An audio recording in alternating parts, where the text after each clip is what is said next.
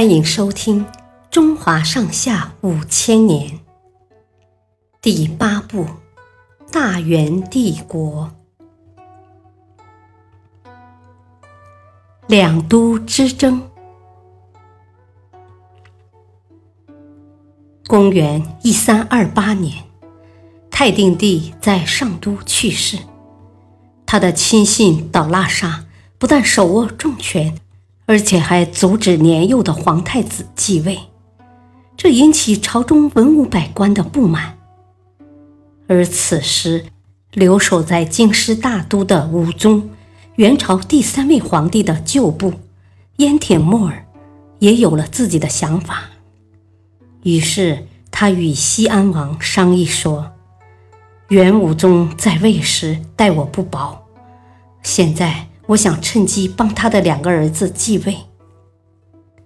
第二天，西安王便召集百官开会。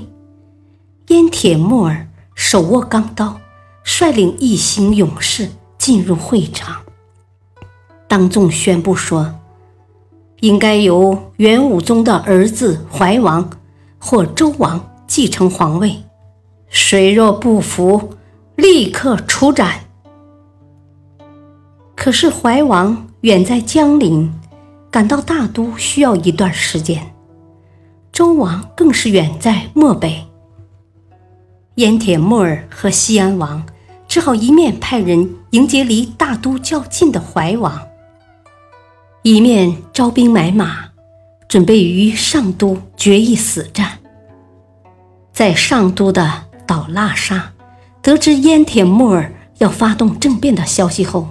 慌忙让九岁的皇太子登上了皇位，以封众口，同时派遣大军进攻大都。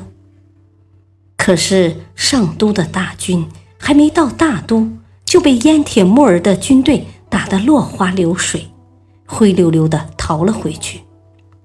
这时候，怀王已经被人护送到大都。九月十三日，燕铁木儿等人。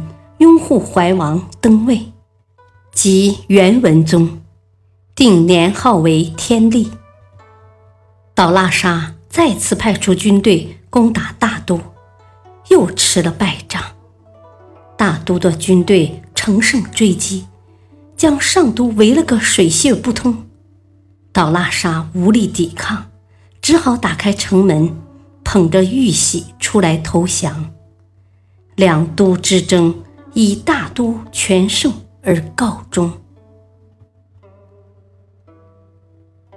感谢您的收听，下期继续播讲第八部《大元帝国》，敬请收听，再会。